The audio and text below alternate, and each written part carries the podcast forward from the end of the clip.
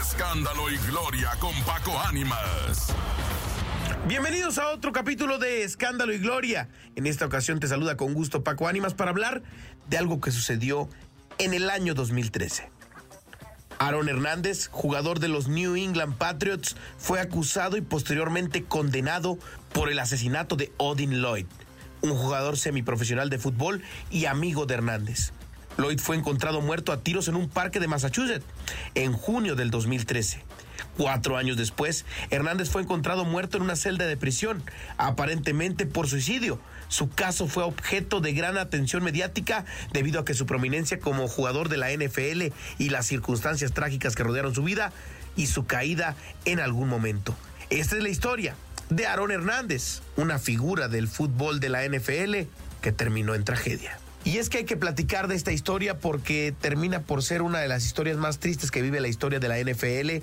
Y es que recordar que Aaron Hernández era uno de los jugadores prodigio de la liga, un hombre que era considerado de las máximas figuras de la NFL. Jugó al fútbol americano universitario en la Universidad de Florida. Fue miembro de un equipo de la BCS National Championship, ganó los honores de All American y fue reconocido como uno de los tight end universitarios más sobresalientes de la nación. Hernández fue seleccionado por los New England Patriots en la cuarta ronda del draft del 2010, así como para el Pro Bowl después de su segunda temporada en la NFL.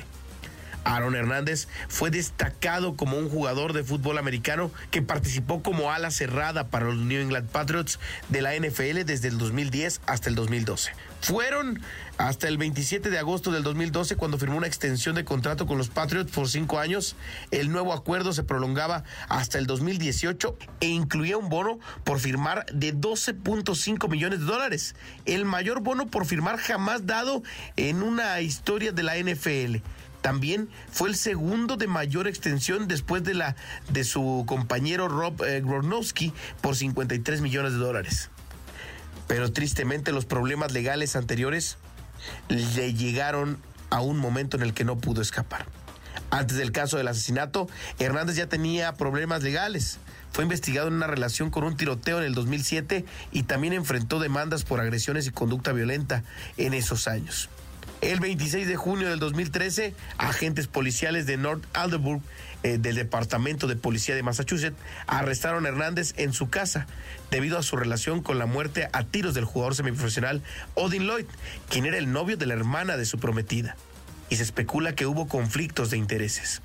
En la casa de Hernández se encontraron restos del arma homicida, huellas dactilares y pruebas contundentes de que él había accionado en contra del exjugador.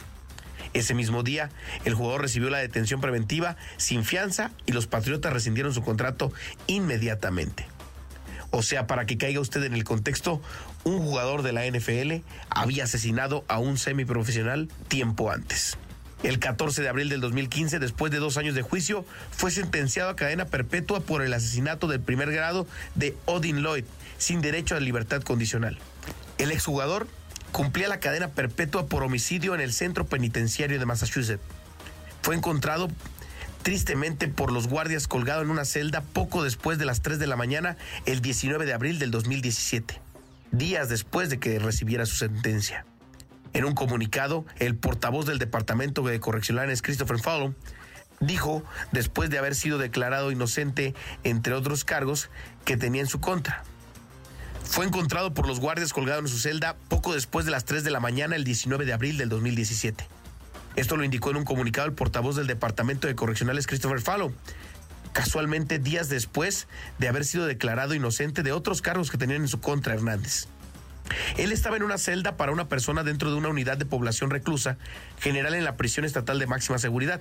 Se ahorcó utilizando una sábana que amarró a una ventana de la celda intentó bloquear la puerta de la celda desde dentro, atascando la puerta con varios objetos. Sus condiciones mentales no eran las más óptimas. Posteriormente se reveló que Hernández tenía lesiones cerebrales consistentes con la famosa encefalopatía traumática crónica, el ETC, enfermedad que muchos de los futbolistas sufren o que le temen en gran grado, en un grado importante una enfermedad cerebral degenerativa asociada con los golpes en la cabeza propinados en el fútbol americano. ¿Qué pasó con la herencia y el caso civil? Después de su muerte, la condena por el asesinato de Lloyd fue anulada debido a una ley de Massachusetts que permite anular las condenas de personas que fallecen antes de que se resuelvan sus apelaciones.